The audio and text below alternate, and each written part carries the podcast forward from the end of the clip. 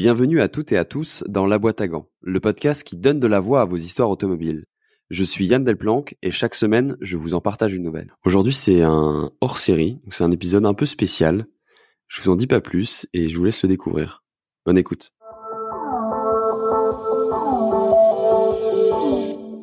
Salut Catherine. Salut Yann. Moi, c'était pas trop prévu de faire euh, cet épisode. Euh, ça s'est fait un petit peu euh, comme ça sur le sur sur le coup. Donc, on a décidé de faire un hors série. là, on est chez toi. Oui.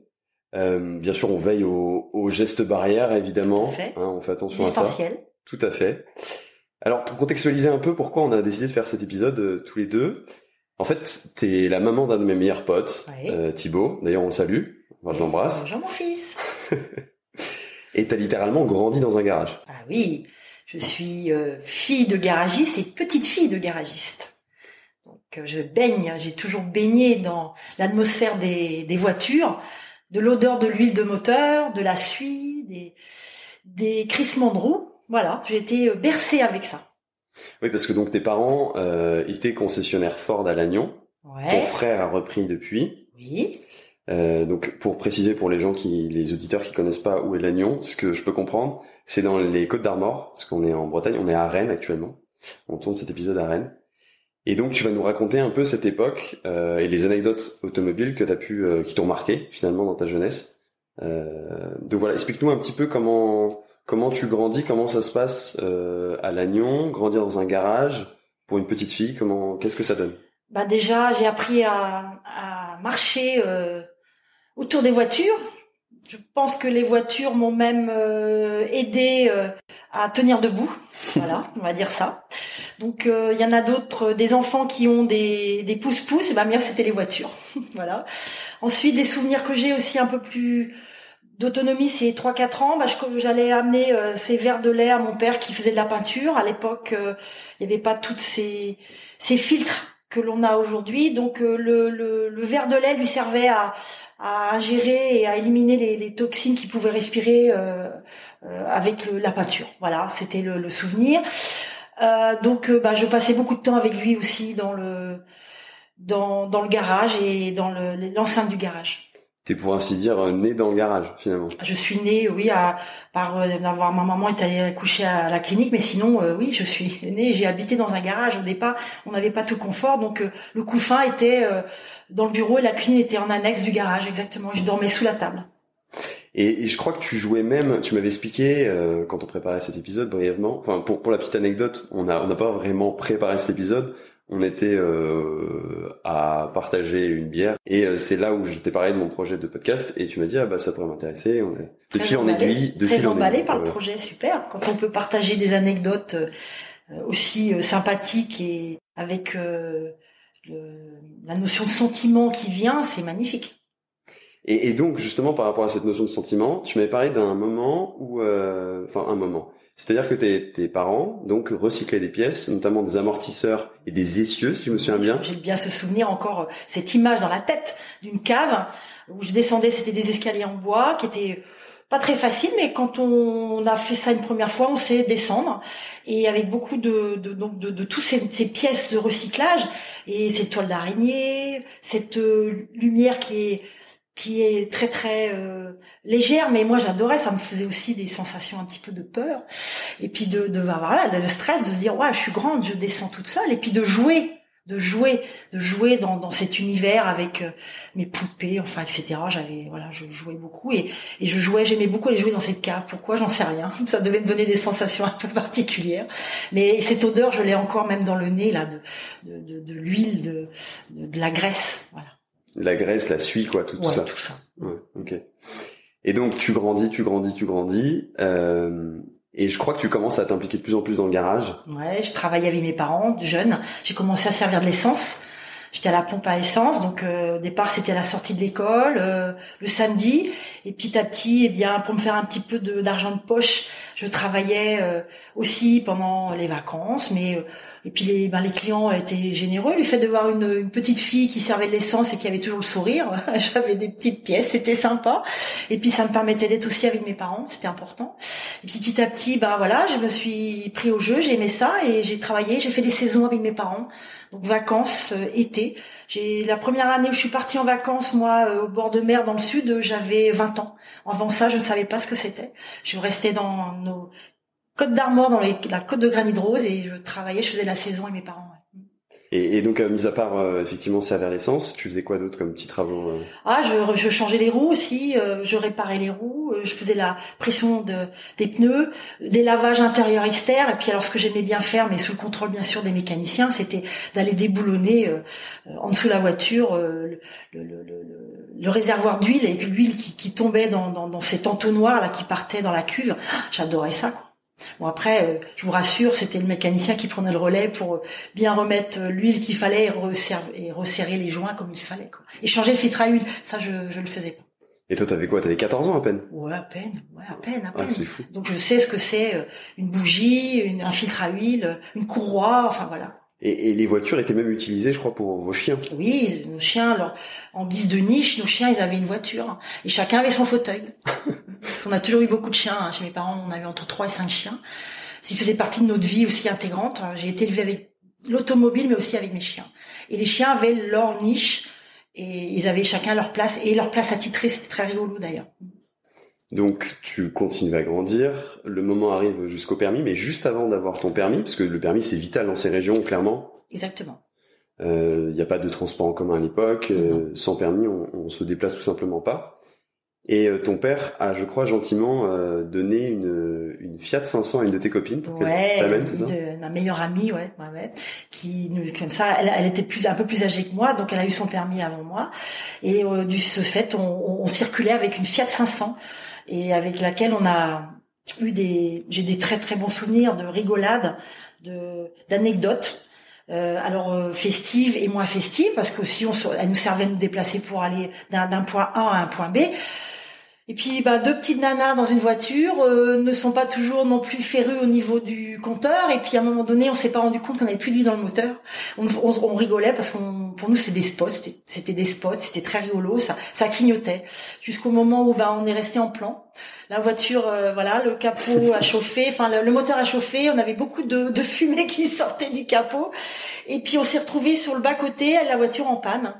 C'était un sapin de Noël et ça fumait partout. Et voilà, et puis que là, bah, la voiture n'est jamais repartie, hein, euh, et qu'il a fallu que, bah, que, qu'ils viennent nous la chercher du garage. Alors, euh, un mécanicien est venu chercher la voiture euh, pour la mettre sur un plateau, mais cette pauvre voiture a rendu l'âme ce jour-là. On était à Lézardrieux exactement, je me rappellerai toujours. Ouais. Les Ardrieux, tu peux situer un peu pour les gens Alors c'est entre, je vais vous dire, c'est pas loin de Tréguier, pas loin de Lannion non plus, à 15-20 km de Lannion. C'est entre Paimpol et Lannion aussi, pour les gens qui connaissent un petit peu la côte. Ouais. On arrive plus près de la côte d'Émeraude que de la côte de Granit Rose. Voilà. C'est quand même une très belle zone pour les vacances. Euh, je pense que beaucoup de Français connaissent quand même. C'est top. Et je recommande vivement. Ouais, clairement. euh, comment elle était cette Fiat 500 Tu peux me ah, décrire Elle était beige. Euh, elle était c'est super jolie, beige. L'intérieur était euh, en sky, on appelait ça, ou peut-être du cuir. Mais enfin, je vous garantirai pas. Et alors, il y avait deux couleurs. Hein. Euh, il y avait euh, du beige et il y avait un, un, genre de bordeaux grenat un petit peu, enfin bordeaux. Et le, surtout, c'était le, le, le, ce tableau de bord là qui était d'un beige un petit peu. alors moi, je suis pas expérimentée dans les matières, mais un genre de, je dirais, formica. Formica, ouais, ouais. Et puis surtout ce compteur rond avec euh, les aiguilles, ouais. c'est là on les regardait bien parce qu'on avait beau pousser sur champignon, mais à un moment D'ailleurs, c'est peut-être pour ça que ce jour-là, le moteur a fumé. Peut-être que on a voulu euh, euh, faire une petite pointe à peut-être 80 et puis 90, puis à 100, bah ça a explosé quoi. Il y a peut-être de ça aussi, hein, mais bon, voilà. Et, et tu penses au comptement, il lui arrivait quoi à cette voiture? Je crois que tu m'avais dit, que tu m'avais sorti une expression qui m'avait beaucoup fait rire, mais qui est une expression commune des garagistes tu, tu, tu, disais que peut-être elle est potentiellement euh, coulée une bielle, une bielle c'est ouais, elle a coulé une bielle, ouais, voilà. parce que les bielles à l'époque, on les coulait. Aujourd'hui, les nouveaux moteurs, euh, ça n'a plus de signification. Mais oui, oui, euh, peut-être couler une bielle. Le fait d'avoir aussi trop appuyé sur ou sollicité trop ce moteur, on roulait quand même pas mal avec et on, je pense qu'on essayait de débrider le moteur. Et à un moment donné, je pense qu'il a peut-être pas aimé non plus. Quoi. Mais ton père était sympa parce qu'il en a reprêté une, je crois. Ouais, une R30 TS. C'est pas mal. Ouais. Et là, par contre, euh, on m'a mis le haut là rapidement parce qu'on consommait beaucoup d'essence. Donc, euh, même si j'étais fille garagiste, mes parents avaient la notion de, de l'économie et de pas m'être euh, gaspillé. Donc, on m'avait rappelé à l'ordre. Ouais. Parce qu'à ce moment-là, tout te destinait à rester euh, travailler dans le garage et à y faire ta vie en fait.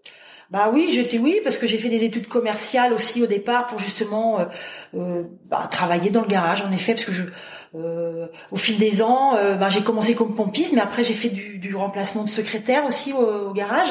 Donc je suis passée à la prévente, au commercial. Je faisais les remplacements pendant leurs vacances. Donc oui, oui, j'avais une bonne connaissance du garage et, et j'aimais ça. Ouais. Je suis partie sur Paris et je suis partie à d'autres d'autres destinées.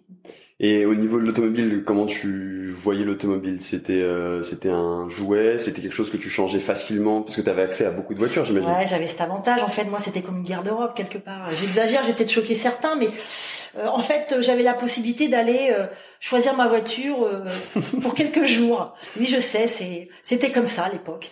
Et par contre, c'était des voitures d'occasion, des reprises en fait, que je ne pouvais garder, je gardais pas longtemps parce qu'en fait, j'avais le bénéfice de pouvoir la garder juste quelques jours le temps que ces voitures partent en préparation et pour être revendues derrière. Donc je me faisais plaisir. Donc j'ai eu plusieurs voitures, oui en effet.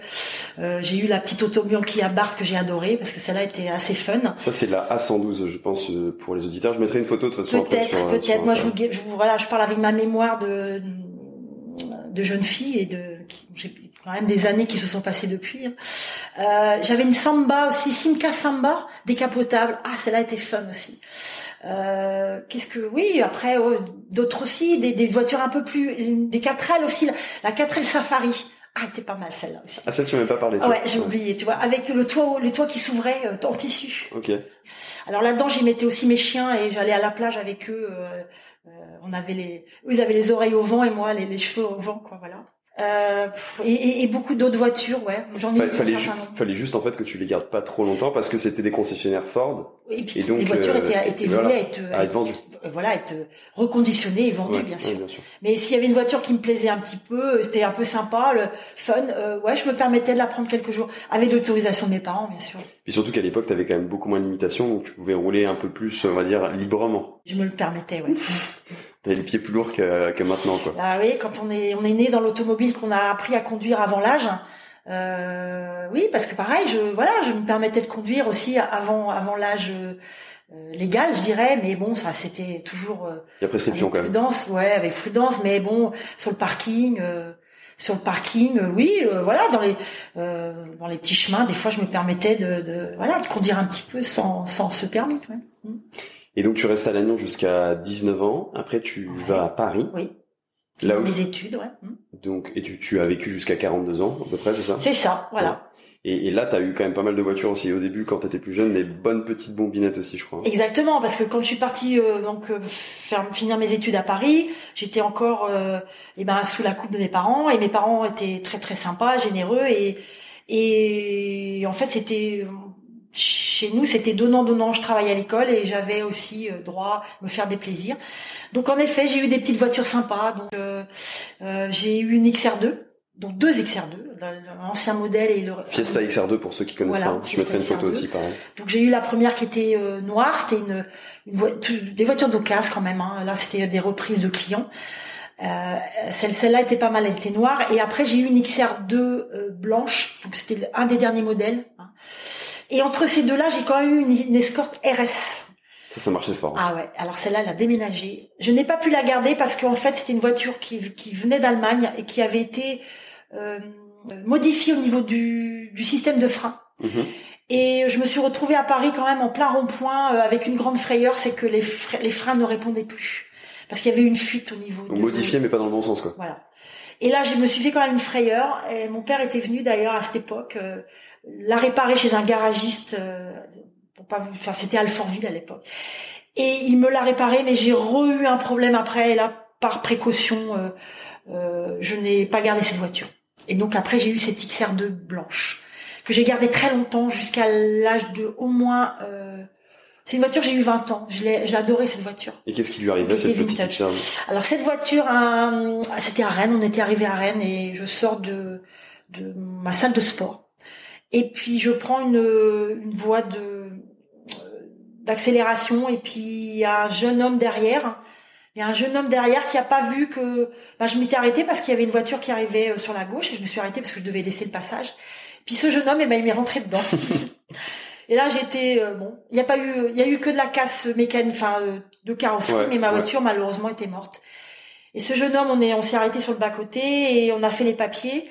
Et mon fils Thibault à l'époque euh, vient me chercher. c'était, s'est rendu compte, s'est rendu compte, c'était un copain de mon fils. et là, il était un peu mal, le gamin, mais je n'en ai pas voulu parce que ça arrive, ça fait partie de la vie, quoi. Tu te souviens comment il s'appelait? Non, je sais plus. Mais c'était un copain, mais euh, pas copain de fac, un copain de fac. Ouais. Je t'avoue, je me souviens plus non plus. Non, je me souviens cette histoire, je mais je, je, je sais de- plus exactement, mais faisait pas partie du cercle de, Ouais, de ses amis comme toi, Yann. euh, voilà. Ouais. Et il était mal, le gamin, mais je lui en ai pas voulu. Et je lui dis, écoute, ça arrive, les accidents arrivent. hein. Malheureusement, ma voiture est partie à la casse. Mais bon, à un moment donné, toute euh, toute chose a une fin de vie, hein, comme tout. hein. tout ce qui est matériel euh, ne peut pas être, n'est pas éternel. Voilà. Et donc là, là, tu parlais justement du, du passage de, de Paris à Rennes, puisqu'on a fait un bond dans le temps, là, on était à Rennes Oui. dans cette histoire. Et je crois que justement dans cette transition entre Paris et Rennes, Mhm. donc tu te retrouves à faire un déménagement Ouais. Par euh, la force des choses, l'organisation, te retrouves toute seule dans le camion, Oui, avec mon chargé chien. à bloc, avec ton chien. Milord, c'était un braque du Bourbonnais, c'était mon, mon, je dirais, euh, j'avais mes deux enfants et c'était mon troisième euh, chien bébé. Voilà, il était toujours partout avec moi et dans mes voitures d'ailleurs. hein. La- le siège arrière était dédié au chien tout le temps. hein. Et ce déménagement, eh bien, j'étais dans un, de mémoire, c'était un, un transit rallongé, donc déjà un gros, un, un gros engin et qui était chargé à bloc de déménagement. Ouais, c'est ce que tu euh, peux conduire maximum avec un permis B, quoi. Pas- Exactement. pas plus Alors voilà. euh, Et ce déménagement, eh bien, j'étais sur l'autoroute qui m'amenait euh, à Rennes et j'ai éclaté un pneu. Et j'ai redressé mon camion. Euh, Peut-être le self-control de d'avoir toujours grandi, conduit beaucoup beaucoup de voitures différentes et de camionnettes aussi, parce que voilà, j'étais amenée aussi à conduire des camionnettes. Euh, m'a permis de garder mon sang-froid et surtout de rééquilibrer le volant et de, de pouvoir rester sur le sur bah, sur la, la, bonne ligne et pas Ouais. partir soit dans dans le, le, le- le- la barre de sécurité euh, d'un côté ou de l'autre.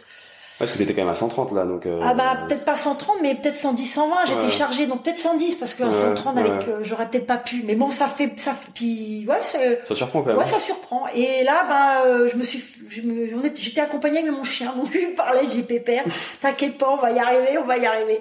Et on s'est retrouvés, ben, sur le côté droit, mais il n'était pas question que je me gare parce que j'avais le chien avec moi et que, voilà. Donc, j'ai roulé pendant peut-être 5, 6, 7 kilomètres sur le, ma jante. Je me faisais un peu allumer, hein, appel de phare, euh, à klaxon avec les poids lourds et tout, mais j'étais sur la voie d'urgence. hein. Et puis je suis sortie, je sais plus où, c'était pas très loin du Mans. Et j'ai eu un peu de chance, c'est qu'il y avait un garage un peu plus loin, donc j'y suis allée. Et, euh, puis c'est, bah, ils, ils ont été sympas, ils m'ont changé mon la jante qui était assez quand même, qui avait bien morflé comme on dit. hein. Et puis ils m'ont changé le, le pneu, et je suis pu repartir. Donc t'as été quitte pour une bonne aventure. Quoi. Ouais, et un peu de stress, mais bon, avec mon chien, on s'est, on s'est, tous les Heureusement qu'il était là. Oh ouais, oui, oui, oui, tout à fait. Comme quoi, ouais, ouais, si, si, ça m'a aidé, ça m'a aidé. Ah, J'étais pas seule, on- j'étais pas alone, j'avais mon chien. On dit jamais assez, le meilleur ami de l'homme, c'est pas pour rien. Exactement. Et ils sont toujours ok avec nous. Et je crois que c'est pas la seule anecdote que t'as avec euh, les voies rapides, parce que t'en as une autre mais inversée, c'est-à-dire que là on parlait de haute vitesse, ton pneu éclate, certes, mais là en fait on parle d'une autre histoire où t'es dans les embouteillages, et c'est c'est quoi, il y a 5 ans, donc c'est assez récent? Ouais, c'était en 2014, Ouais. 5-6 ans. ouais. Donc fin est-ce- 2014. t'avais quoi, t'avais 40, 42 ans à cette époque-là, quelque chose comme ça? Non, non, un peu plus. C'était, Un peu c'était- euh, on va dire, euh, j'ai 48. Ouais, ok. Donc, euh, et là, tu, en fait, pour expliquer les choses, tu, tu avais entamé une reconversion professionnelle. Tout à fait. Tout à fait. Donc j'étais en route pour aller à Fougères, passer un À côté examen. de Rennes, pour ceux qui Voilà. ne connaissent pas. Passer mon examen, euh, en fait, de praticienne en, euh, de- de- en massage énergétique. Voilà. Je, après une année d'école intense, je devais passer, euh, je passais ce jour-là mes épreuves pratiques. Et je prends le, le- le- la quatre voies qui m'amène vers Fougères, et là, gros embouteillage. Et euh, mais on était arrêtés. Et là, je ne pouvais pas louper cet examen. Pour moi, c'était vital dans le sens où j'avais travaillé dur pendant un an, me former. Euh, il n'était même pas question que je n'y aille pas à cet examen. Donc, euh, dans ces cas-là, on se pose pas de questions. Je me dis, eh bien, je trouve la solution, ma fille. Je me suis mis sur la voie d'urgence, en warning, en plein phare, enfin pas en phare. Et euh, Avec ta mère? avec ma maman qui était à côté de moi, parce que ma maman était avec moi, parce qu'elle me servait aussi de, je vais dire, de, de sujet. Euh, passe le bonjour à pour la Marie-Louise, pratique. Marie-Louise, ma maman chérie que j'adore, qui a toujours été avec moi dans beaucoup de situations. Donc elle a été respectueuse et elle s'est tue, elle a rien dit. je pense que pendant les quelques pas mal de kilomètres que l'on a fait, elle en menait pas large comme on dit mais c'était vital, il fallait que j'y aille. Donc avec, j'avais le, le carreau ouvert et c'était en plein hiver, c'était au mois d'octobre-novembre. Et je faisais avec ma main, je demandais aux gens de s'écarter. Convoi exceptionnel, Catherine part passer son examen. T'étais Moïse, quoi. C'était un moment de grâce. Exactement. Et là, pendant peut-être 20 kilomètres, euh, j'ai tracé, j'ai tracé pour arriver à bon port. Même peut-être 30 kilomètres, je sais plus. Mais c'était comme ça et j'avais pas le choix. Et je me posais pas la question. Euh, j'ai appelé, euh, je sais pas si on peut dire qu'on a au-dessus de nous des guides, nos anges gardiens, ce que vous voulez. En tout cas, ils étaient avec moi ce jour-là et je leur dis merci. Et je suis arrivée à bon port à l'heure. J'ai j'ai laissé la voiture devant l'entrée. Ma mère est allée se garer et je suis arrivée comme il fallait à l'examen, examen que j'ai eu d'ailleurs. Et voilà. Et cette anecdote, en effet, euh, je suis je n'ai même, j'ai pas calculé, j'ai pas réfléchi aux conséquences que ça, pourrait, ça aurait pu avoir. J'aurais pu me faire arrêter mais ça n'était pas le cas parce que tellement dans mon dans ma conviction, dans mon intention d'y arriver, c'est pour ça, c'est ce que je dis aussi quelquefois, il faut il faut aller au-delà de ses peurs. Ouais, parce que là, en fait, concrètement, si on est plus factuel, t'as été dans la loi, mais tu savais que c'était la, la, la, décision juste, en fait. Ah, tu savais que c'était ce qu'il ah fallait faire à ce moment-là. Et ça doit être quand même, d'une certaine manière, avec le recul, assez jouissif d'être sur la bande d'arrêt d'urgence pendant 30 km à presque quoi, 80, 90, quelque ouais, chose comme bah oui, parce que j'avais un timing à respecter. Ça devait être fou. Oui. C'était en fait euh, convoi exceptionnel, la police qui tourne. Exactement. Et, j'avais, je mettais quand même la main et puis appel de phare pour les gens pour qu'ils comprennent. Et ça s'est super bien passé.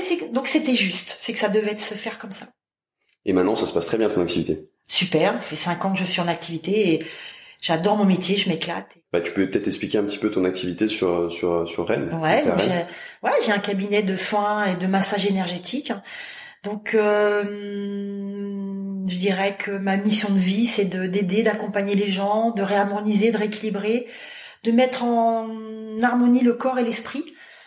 Donc c'est aussi de d'enlever les tensions, les nœuds, euh, les douleurs que les gens peuvent avoir, qu'ils accumulent par la vie, l'intensité de la vie, le stress les différentes problématiques qu'on peut avoir à des moments de la vie, euh, des blocages euh, émotionnels aussi. Je travaille aussi sur les émotions, sur le stress, sur les douleurs euh, qu'exprime le corps.